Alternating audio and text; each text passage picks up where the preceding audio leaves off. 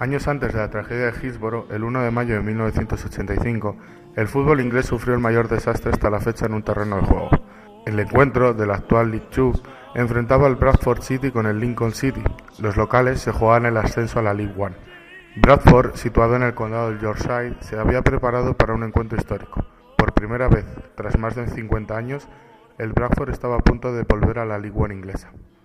Fue una temporada de récords, una de las mejores de la historia de este humilde club. Un acontecimiento para toda la ciudad, que supuso que, acudieran al estadio más de 11.000 personas. La capacidad del estadio Valley no era un problema. Había espacio para dar cabida a todos los aficionados, ya que tenía un aforo de casi 18.000 espectadores.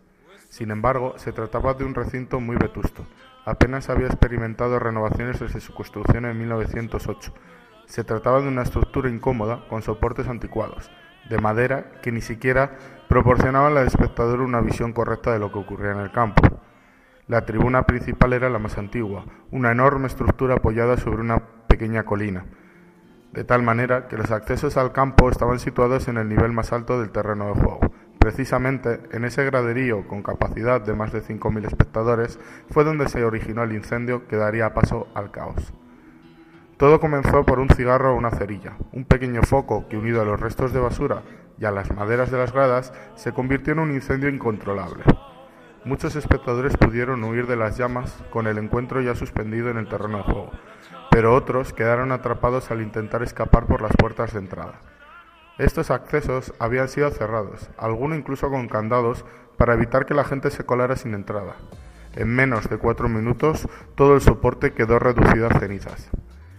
La colaboración de aficionados, jugadores, miembros de los dos equipos con la policía fue vital.